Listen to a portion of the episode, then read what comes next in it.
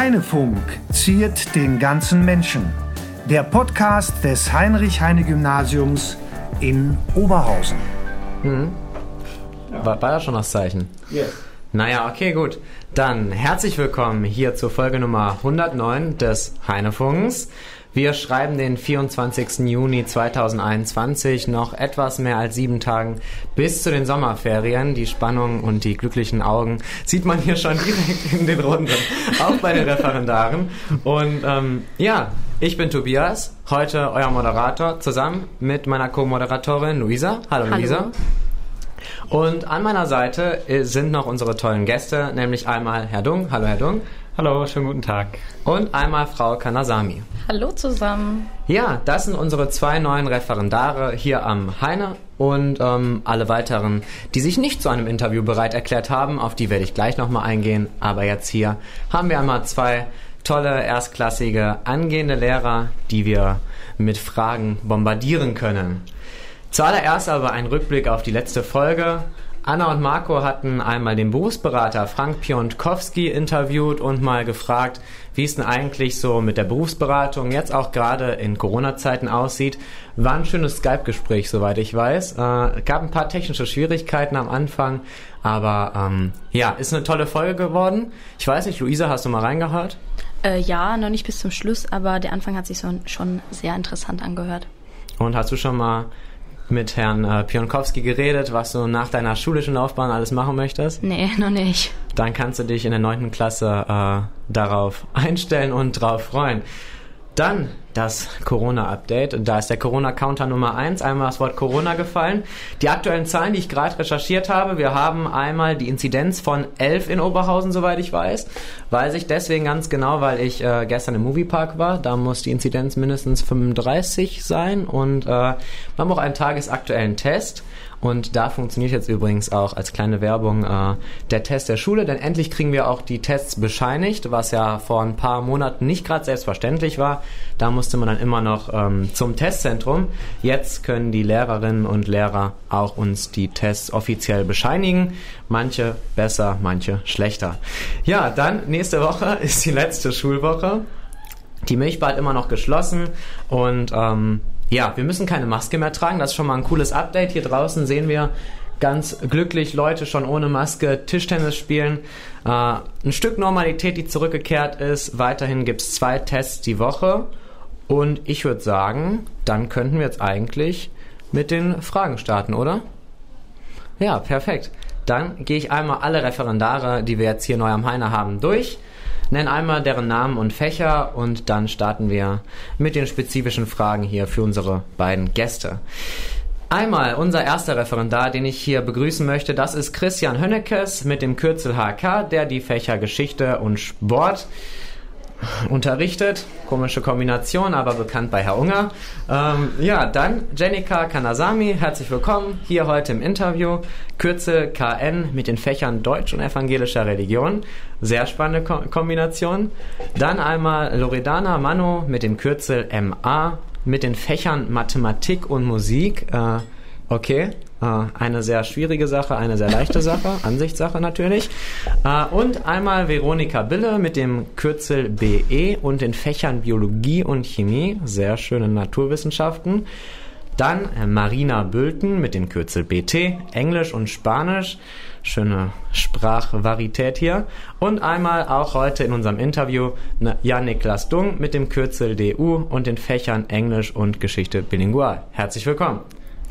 Ja, vielen Dank für die Einladung. Ja. Danke, danke. Ja, wir Und haben zu danken. Ich wollte kurz mal erwähnt haben, es haben sich alle ehrlich gesagt um das Interview gestritten sogar. Also oh. eigentlich hätte jeder am liebsten dieses Interview geführt. Verstehen wir natürlich, verstehen wir natürlich. Und nur die Besten kommen hier weiter. Ne? Der Bewerbungsprozess ist lang, die Jury muss entscheiden hier im Heinefunk. Und ich würde sagen, wir switchen jetzt zur ersten Sprache, äh, zur ersten Sprache, genau, zur ersten Frage. Luisa, möchtest du starten? Ja, klar. Also, äh, ich denke, ein paar von den Zuhörern, Zuhörern und Zuhörerinnen kennen Sie hier noch nicht. Also stellen Sie sich doch mal bitte vor. Möchtest du antworten? Ladies first. Okay. Ja, mein Name ist Jenika Kanasami und äh, wie ihr schon gehört habt, meine Fächer sind Deutsch und evangelische Religion. Äh, ich komme eigentlich aus Hagen, so wie Herr Dung auch, zufälligerweise. und bin jetzt nach Essen gezogen für das Referendariat und weil ich die Stadt Essen liebe. Mehr, also es kommen ja noch Fragen und die beantworte ja. ich auch gerne. Herr Dumm, bitte. Genau, dann mache ich einfach mal weiter.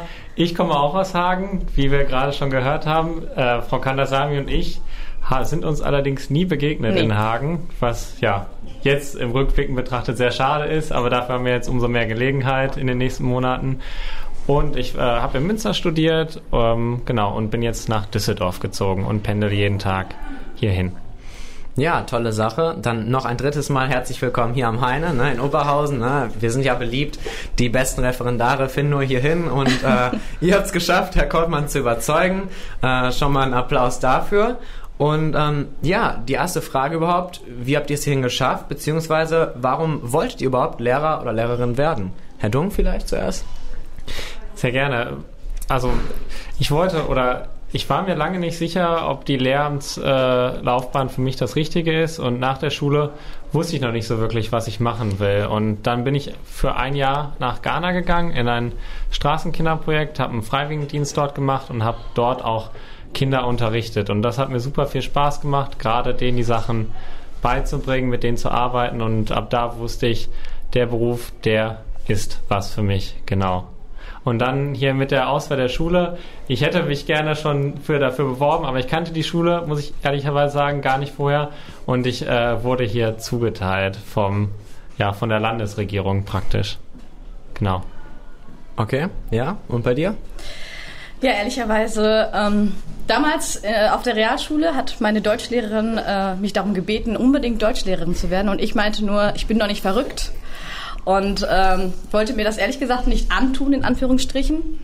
Und mit der Zeit habe ich einfach gemerkt, dass mir das total liegt, mit äh, Kindern und Jugendlichen zu arbeiten, auch ähm, Menschen etwas beizubringen und nicht nur Wissen, Informationen weitergeben, sondern Sozialkompetenzen. Das liegt mir super am Herzen und äh, ich habe ähm, ja, mir das so als Herzenswunsch äh, immer so vorgenommen, dass ich was bewegen möchte. Das klingt vielleicht sehr übertrieben, aber ähm, ja, habe mich dann für das Lehramtsstudium entschieden und bin wirklich froh mit der Entscheidung.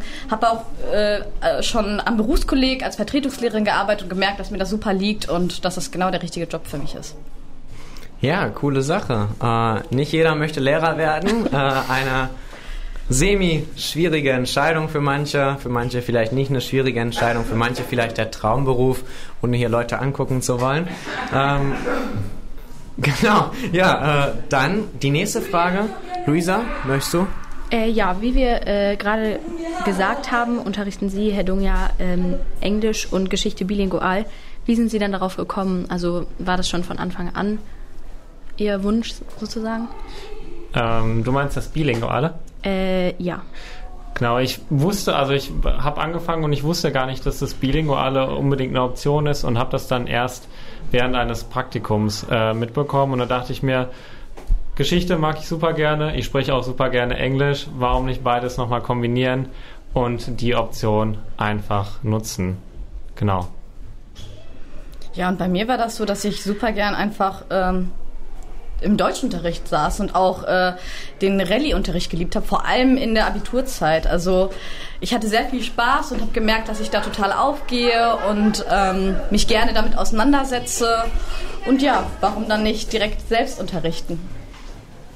Ja, hatten Sie tatsächlich auch äh, Deutsch als LK? Ja. Okay. Und? Natürlich hatte ich auch Geschichte und Englisch als LK damals in der Schule. Okay, also schon mal eine kleine Einschränkung für angehende Lehrer. Der LK könnte euer nächster Lehrerjob entscheiden. Ähm, ja, dann ähm, der berufliche Werdegang an sich, Schule, Studium. Von vornherein war es ja anscheinend äh, nicht allzu klar, dass man hier Lehrer werden möchte. Habt ihr noch was anderes studiert, Frau Karasami vielleicht? Ähm, nee, bei mir ging es tatsächlich äh, von Abiturzeit direkt zur Uni und äh, da kam ja die Zeit, in der man sich bewerben musste und ich habe mal geguckt, was gibt es so für Studiengänge, was passt so zu mir. Ja, und da hat sich das angeboten und äh, im Laufe des Studiums habe ich dann auch gemerkt, dass es einfach mein Ding ist, dass ich das machen möchte. Also ich habe leider nichts irgendwie dazwischen gemacht. Ich hatte keine Reise nach Afrika oder irgendwie ein Auslandspraktikum oder so. Im Nachhinein denke ich mir, ich hätte gerne sowas gemacht Aber ich denke immer, alles ist so gekommen, wie es kommen sollte und ich bin glücklich damit. Ja, Herr Dung?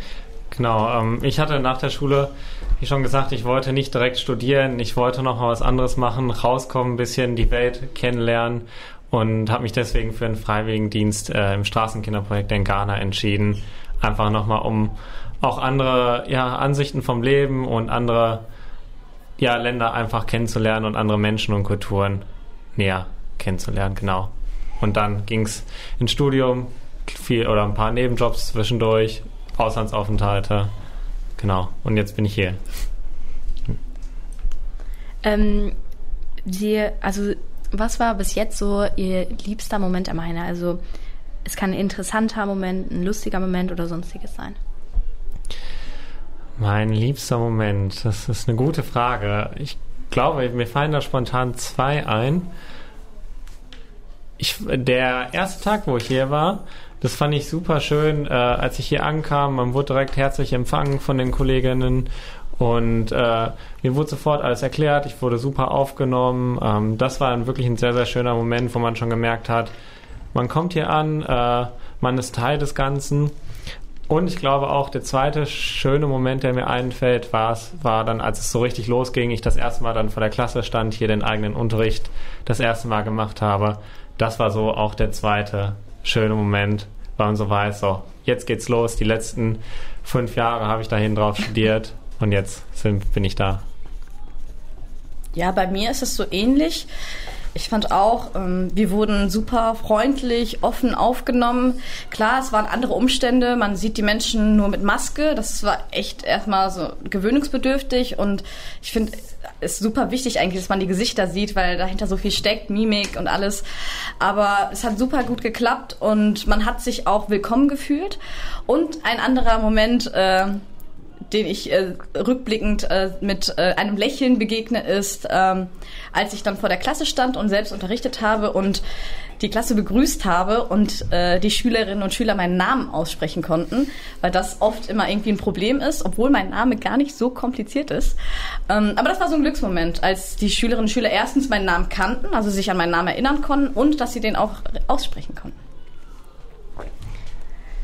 Ja, das ähm, geht natürlich hier bei uns am Heine ganz schnell, dass wir äh, lernen, wie man Namen ausspricht, wie man im Unterricht gut mitmacht und wie man den Unterricht versteht. Äh, das war einmal kurz das Eigenlob am Heine, damit ich bei Herr Korbmann ein paar Pluspunkte weiterhin sammeln kann.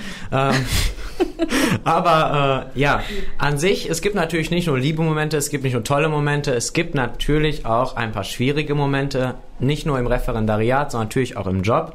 Und ähm, ja, Herr Dung zum Beispiel, was ist so ein schwieriger Teil des Jobs? Also ich meine, wer in Ghana war, der äh, hat wahrscheinlich schon schwierige Umstände gesehen. Vielleicht können Sie da auch gleich noch mal ein bisschen was zu erzählen.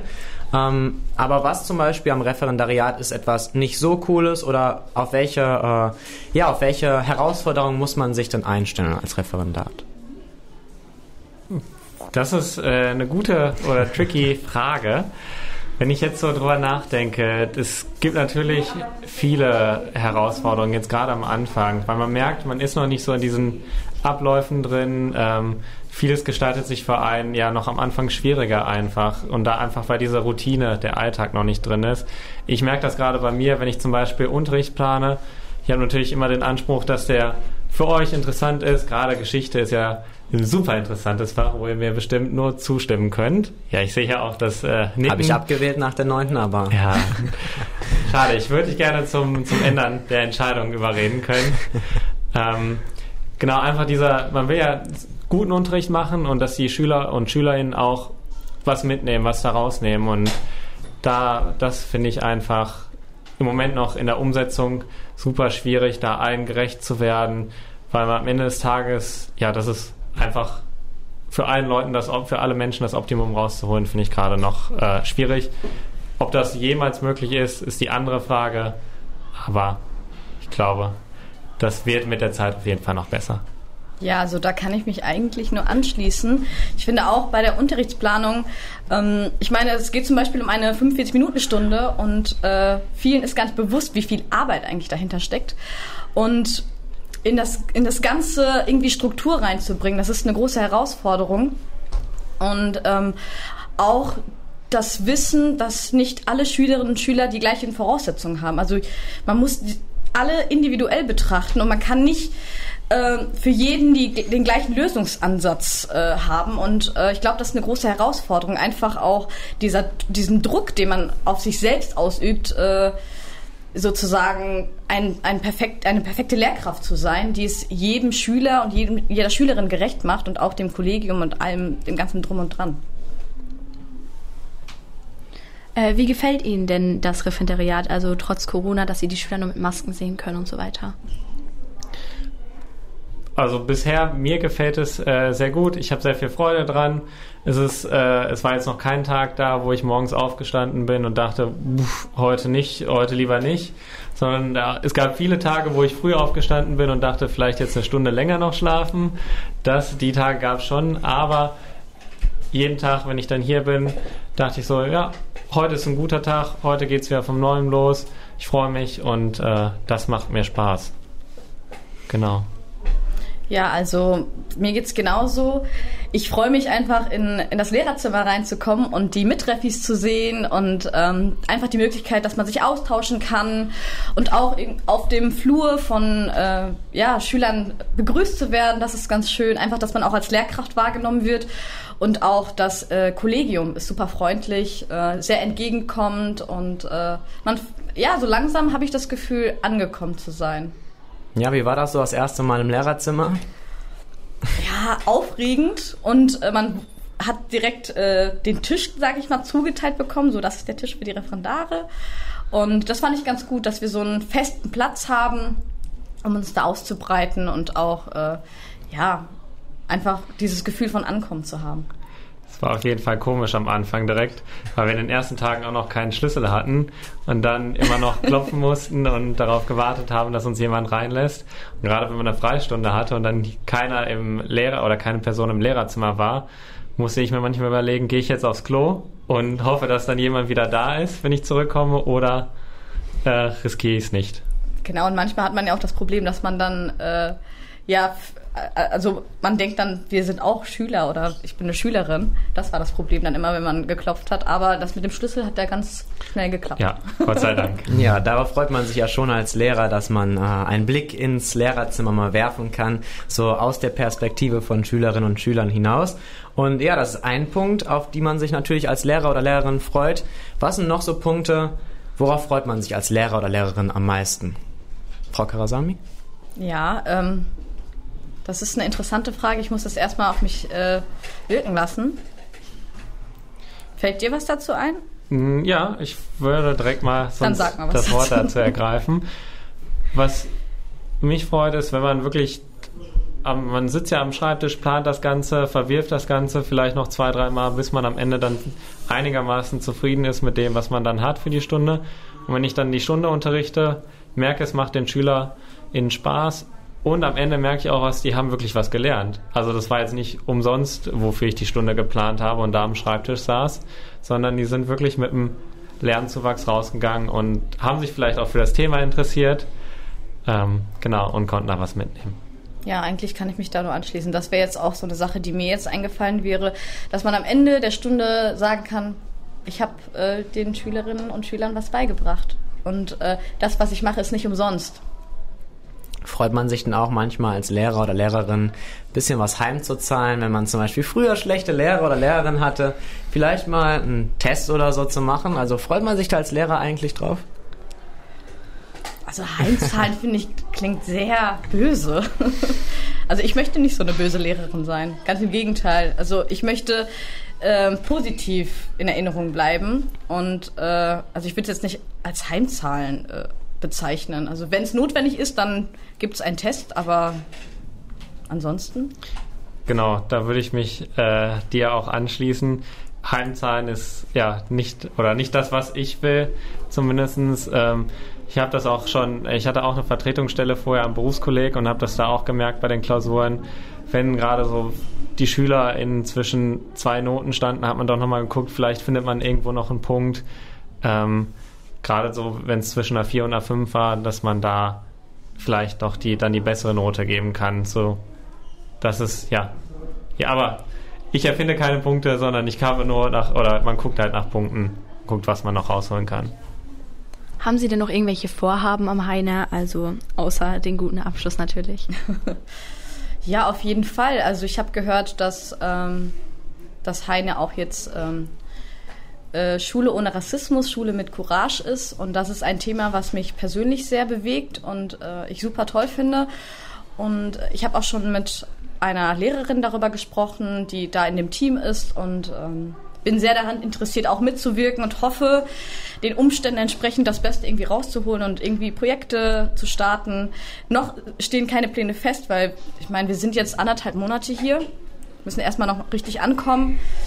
Ähm, aber ich bin für alles offen und ich freue mich auf die Zeit und hoffe, dass es keine nächste Welle gibt, keine Corona-Welle gibt und dass wieder Normalität eintrifft und wir dementsprechend auch ähm, ja, viel Gutes in der Schule tun können.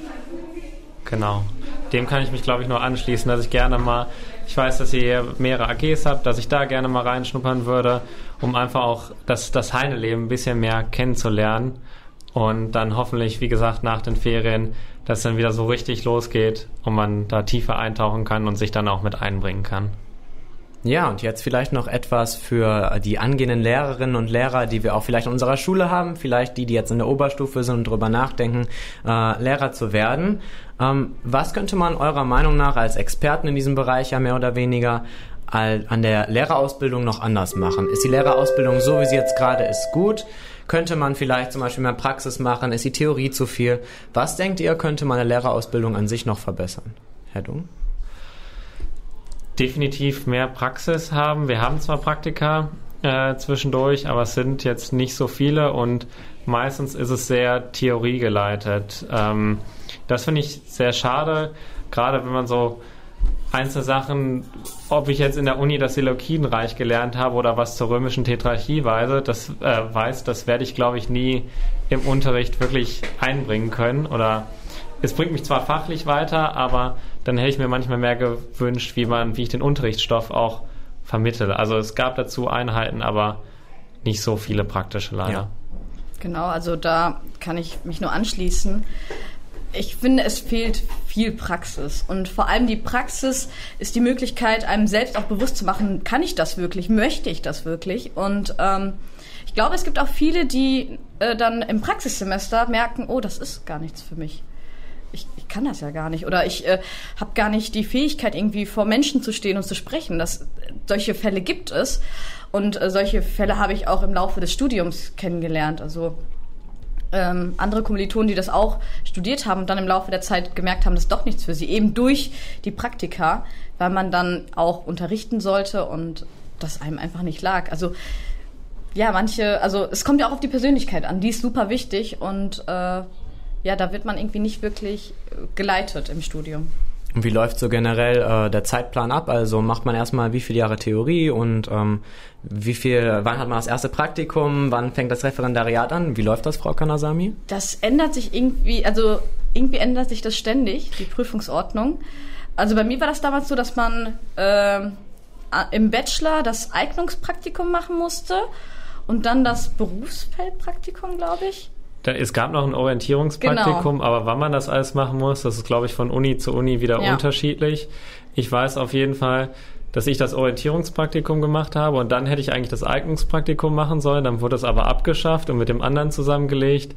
Das war alles äh, immer mal wieder, hat sich das geändert. Genau, genau. dann gibt's ja auch noch das Praxissemester.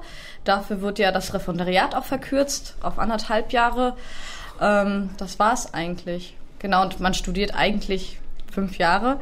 Wie lange ich studiert habe, werde ich jetzt nicht sagen. Aber genau, die Regelstudienzeit ist, also wir sind jetzt im Bachelor-Master-System gewesen, also drei Jahre Bachelor und zwei Jahre Master. Davor gab es ja äh, das Staatsexamen. Genau. Okay, dann hinterfrage ich das gar nicht mal weiter. Luisa, möchtest du die nächste Frage machen? Ja, wie sieht denn für Sie die, äh, die ideale Schule aus? Also haben Sie, also wenn Sie äh, alle Ressourcen wie Geld, Gebäude und Personal haben, wie würde das für Sie aussehen? Möchtest du was dazu sagen?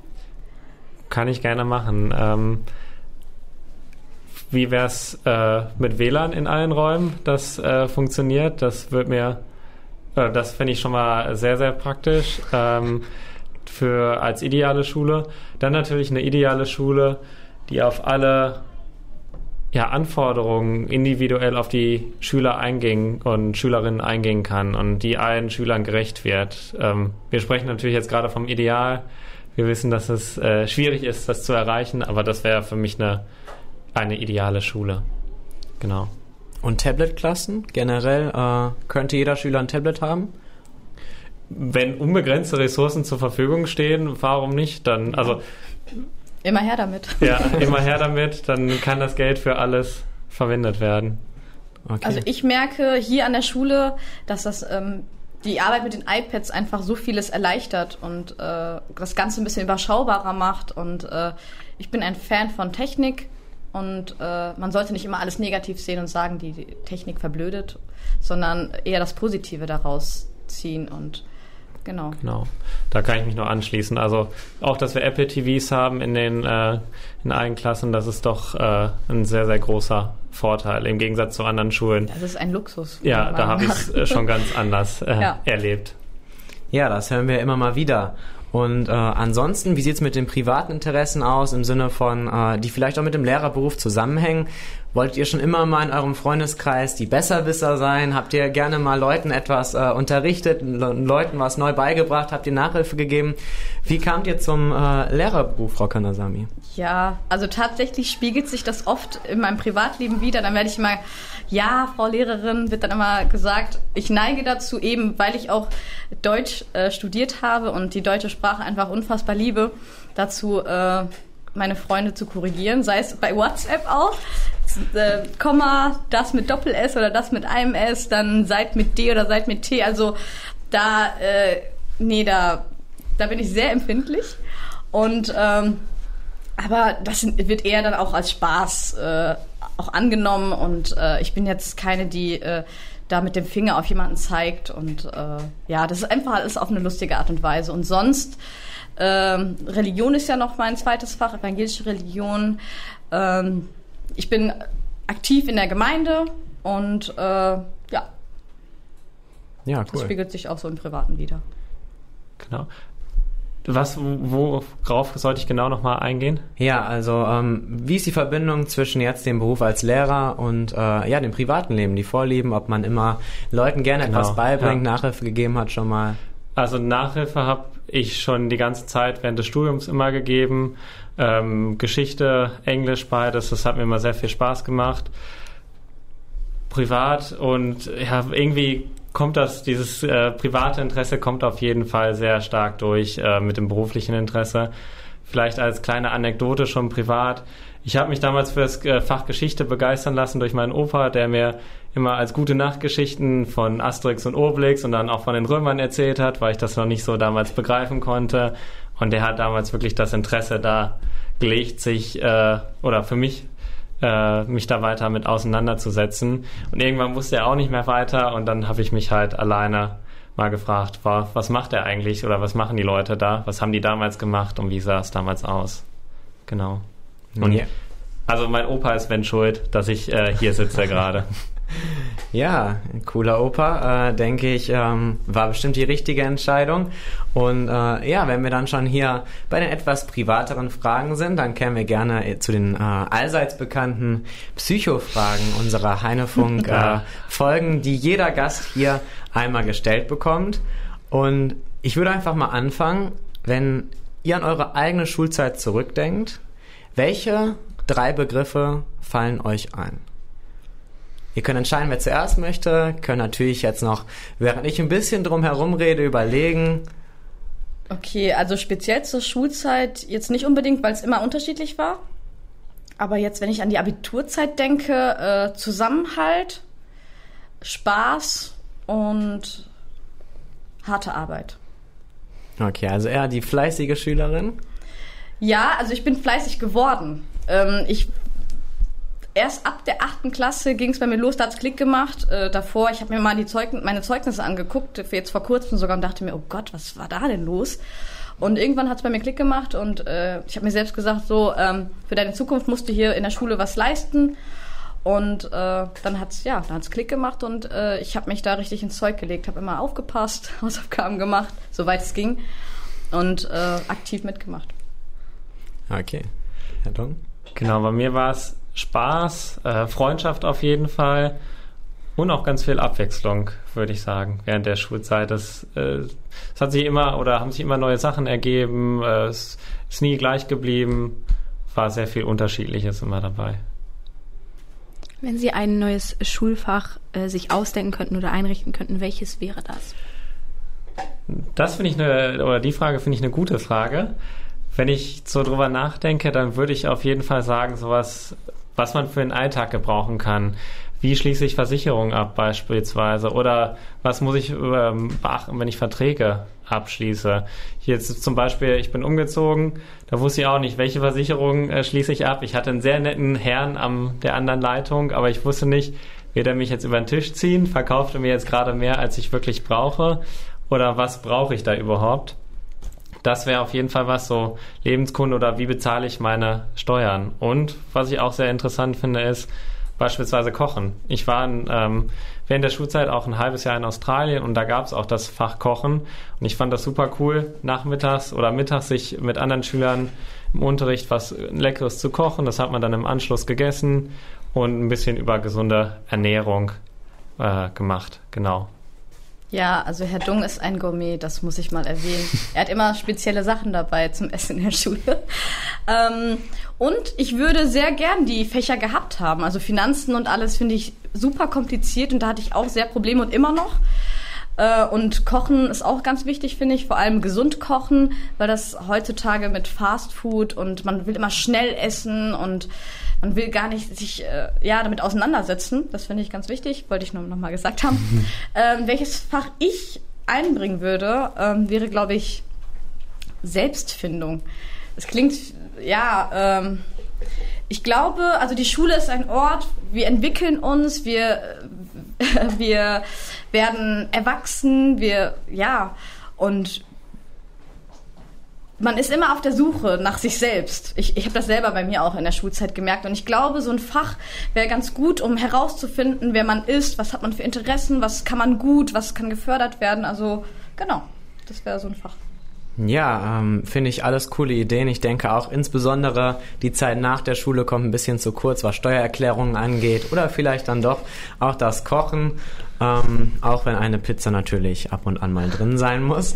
Äh, aber um zurück zum äh, Thema zu kommen, was jetzt hier auch natürlich mit Hobbys und vielleicht auch ein bisschen den Persönlichkeiten zusammenhängt, äh, Vorbildern. Und zwar habt ihr eine berühmte Persönlichkeit, ganz egal, ob die noch lebt oder schon tot ist, welche ihr unbedingt mal treffen wollen würdet. Ihr habt eine einzige Chance, eine Person eurer Wahl mal zu treffen. Wo würden Sie ihn treffen? Und warum und wer?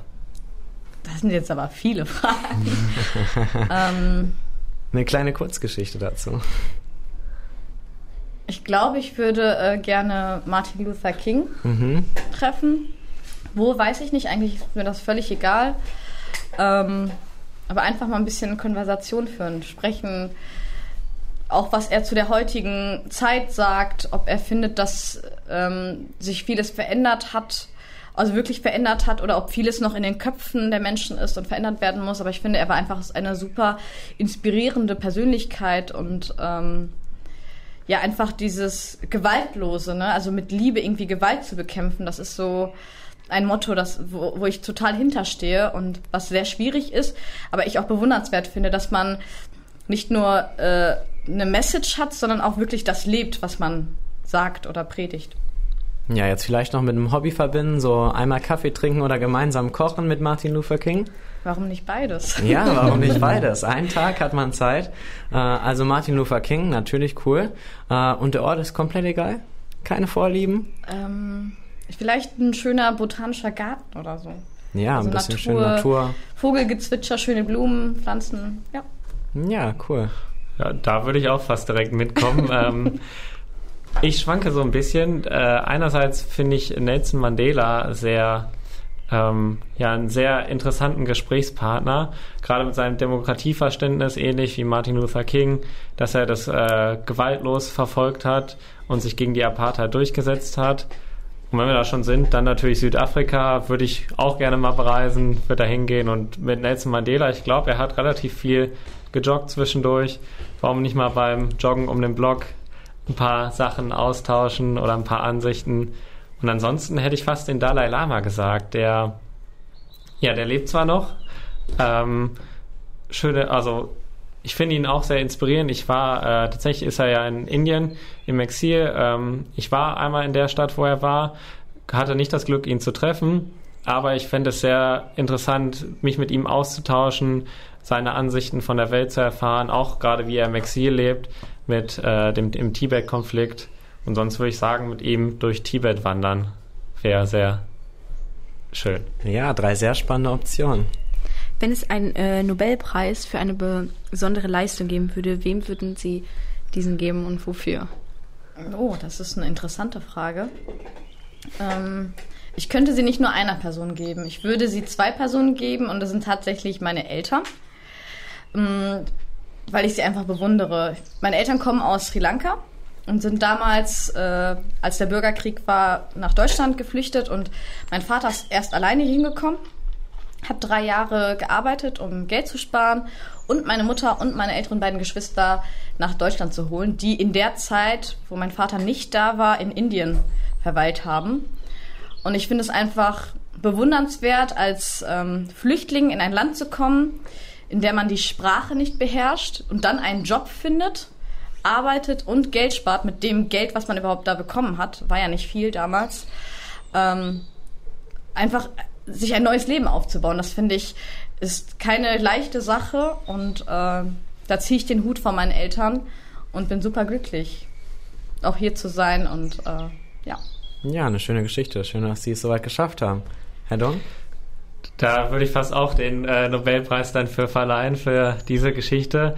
Ich würde mich sonst anschließen, auch mit meiner Familie, einfach für die das, äh, ganze Unterstützung. Ähm, und die Bekräftigung immer seinen Weg zu verfolgen und das zu machen, was, was man will. Und ansonsten als Historiker würde ich natürlich sagen, beim Nobelpreis äh, Charles de, Gaulle, Charles de Gaulle und Adenauer für die Wiederversöhnung zwischen Deutschland und Frankreich und die Grundlage der Europäischen Union. Ähm, ich kann das sagen, dass ich hier bekennender Europäer bin und äh, das sehr schön finde, dass wir in Europa gemeinsam leben, offene Grenzen haben und einfach so sehr voneinander profitieren, auch wenn man nicht immer nur die positiven Dinge von der Europäischen Union hört. Ja, sei es jetzt Reisen durch die EU oder durch die Welt, ihr bekommt 1000 Euro ohne Bedingung. Was würdet ihr damit tun? Ihr könnt reisen, dafür kochen, also kriegen wir jetzt gleich 1000 Euro? Nur rein hypothetisch gesehen. Kommt drauf an, was ihr antwortet. Also wenn ich jetzt 1000 Euro bekommen würde, dann würde ich mir, glaube ich, einen ähm, Lebenstraum erfüllen und äh, nach Island fliegen fahren. Fliegen. Und äh, ich würde gern die Polarlichter sehen. Das ist so ein Wunsch von mir, finde ich super faszinierend. Und ich habe gehört von Freunden, dass Island sehr teuer sein soll. Ich weiß nicht, ob 1000 Euro reichen würden, aber das wäre, glaube ich, ein gutes Taschengeld.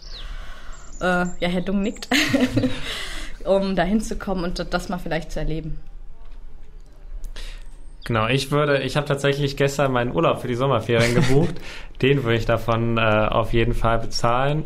Und ich würde auch den anderen Teil äh, an die Ghana-Organisation spenden, mit der ich damals oder bei der ich damals gearbeitet habe. Genau. Ja, wohin geht der Sommerurlaub? Es geht äh, in die Dolomiten. Es gibt eine Hüttenwanderung und vielleicht auch, wenn wir Glück haben und das Wetter mitspielt, äh, geht es auch in den Klettersteig. Genau. Spannend, spannend. Achso, ähm, äh, mit welchen drei Worten würden Sie, also Warte nochmal. Äh, mit welchen drei Worten würden Ihre Eltern bzw. Freunde Sie so beschreiben? Gute Frage. Ich glaube, viele würden was äh, Unterschiedliches sagen, je nachdem, wie sie mich immer kennengelernt haben. Ich würde sagen, sehr kommunikativ, offen auf jeden Fall und hilfsbereit. Das denke ich, würden, könnten sich die meisten drauf einigen als die drei Kernsachen. Genau. Gut, dass du zuerst geantwortet hast, dann hatte ich genug Zeit, um zu überlegen. Ähm, bei mir sind es sogar drei Wörter, die mit L anfangen. Äh, laut, lustig und liebevoll. Das ist, glaube ich, was meine Familie, meine Freunde über mich sagen würden. Eine schöne Alliteration. Sehr gut, da, da, bin ich stolz als Deutschlehrerin, wenn sowas kommt. Man merkt hier doch, dass der Deutsch-LK dann doch äh, durchkommt, oder?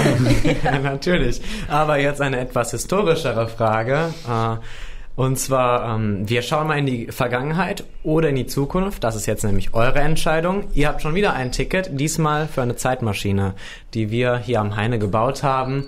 Ihr habt die Wahl, in die Zukunft reisen oder in die Vergangenheit reisen. Was würdet ihr tun? Und viel wichtiger, in welche Zeit würdet ihr genau reisen und was erwartet euch? Jetzt bin ich ja schon ein bisschen gespannt auf die Antwort vom Historiker hier. Das ist eine total ich lass, schwere ich Frage. Lass dich mal dachte, anfangen. es gibt so viel, was ich, äh, was ich gerne sehen würde, aber fang du ruhig erstmal an. Ja, also sowohl als auch. Ich weiß, wir sollen uns eigentlich entscheiden, aber ähm, ich würde gerne in die Zukunft reisen, um zu sehen, was mich erwartet. Aber ehrlich gesagt hätte ich auch Angst davor, zu sehen, was mich erwartet. Weil manchmal ist äh, die Ungewissheit dann doch besser. Und in die Vergangenheit, ich glaube eher doch in die Zukunft, weil, wie gesagt, ich bin jemand, ich glaube, dass alles genauso passiert, wie es passieren soll. Und deswegen würde ich erst gar nicht in die Vergangenheit reisen wollen irgendwie, es gibt ja manche, die sagen, ich würde gerne die Zeit zurückdrehen und irgendwas anders machen. Klar würde ich ein paar Sachen anders machen, aber dann wäre ich heute nicht der Mensch, der ich jetzt bin. Und ich glaube, ich würde doch eher in die Zukunft reisen. Ja. Wie sieht's bei dir aus? Ähm, vor der Zukunft, da habe ich äh, Respekt, da will ich glaube ich nicht hinreisen. Wer weiß, wie die Zukunft aussieht, wo man ist. Ähm, und ich glaube, dann wird die mich beeinflussen auf mein Hier und Jetzt. Deswegen würde ich mich auf jeden Fall auch als Historiker für die Vergangenheit entscheiden es gibt ja viele spannende Momente, die ich gerne sehen würde. Ich glaube, ich würde einfach anfangen mit ähm, dem Mauerfall. Jetzt mal gar nicht so weit zurück. Einfach, ich, wir alle haben es äh, nicht mehr live erlebt. Einfach dieser Moment, nachdem Deutschland die ganze Zeit getrennt war, die der Wiedervereinigung, dieser, dieser, der Überwindung dieser Mauer und äh, der friedlichen Revolution auch. Ich glaube, ich würde gerne an dem Abend da sein, an dem die Mauer gefallen ist in Berlin. Ich glaube, das wäre ein schöner Moment, den mitzuerleben. Da wäre ich auf jeden Fall auch dabei. Ja, ich glaube, die Zukunft ist schon ein bisschen äh, riskant vielleicht. Ist, also riskant ist vielleicht schon ein bisschen zu krass das Wort, aber ähm, ist natürlich auf jeden Fall äh, etwas unbekannt. Die Historie, die kennen wir schon. Da wissen wir, was uns erwartet. Wir können uns natürlich ein bisschen verändern und damit dann äh, in die Zukunft reisen und die Zukunft aktiv beeinflussen. Aber wie sagt man so schön, äh, der Butterfly-Effekt, kleine Änderungen können große Auswirkungen haben. Äh, deshalb, ich glaube, ich würde mich auch für die Zukunft lieber entschieden, äh, entscheiden. Ich weiß nicht, wie sieht's bei dir aus, Luisa? Also ich habe so, ich bin so geteilt, also so sagt man es ja, glaube ich. Also ein Teil, ich würde gerne wissen, wie es so in ein paar Jahren, so 20 oder ein paar, so 20 bis 30 Jahre aussieht hier. Aber ich würde auch gerne so, wie zum Beispiel zum Mauerfall oder so, das würde ich auch mir mal gerne angucken, ja. Ja, das stimmt. Äh, ich merke schon, dass wir dann ja fast alle jetzt gleich das Ticket buchen können und gemeinsam einen Trip ja. äh, zum Mauerfall machen Kleine können. Geschichtsexkursion, ja. da bin ich dabei auch als äh, Geschichtabwähler. Perfekt. Dann hätte ich ja schon mal ein Ziel erreicht. ja. ähm, gut. Und wenn wir dann in der Vergangenheit sind, vielleicht bereue ich da meine Entscheidung, Geschichte abgewählt zu haben und ändere es noch. Äh, aber okay, so viel dazu. Ja, dann kommen wir jetzt zum Ausblick. Erstmal danke äh, bis hierhin. Das waren die Fragen an sich, das Interview. Ähm, und ich würde sagen, wir schauen uns einfach noch ein bisschen auf die Zukunft, in die Zukunft. Und zwar nochmal hier der Hinweis an alle.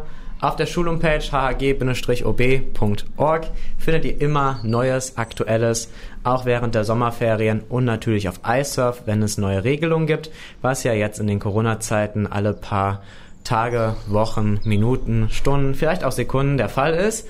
Nächste Folge haben wir eine altbekannte Moderatorin, diesmal in einer anderen Rolle hier bei uns im Heinefunk, nämlich die zwei frisch gebackenen Abiturienten, wovon einer einmal Julia ist, unsere alte Moderatorin, die erste Moderatorin hier im Heinefunk.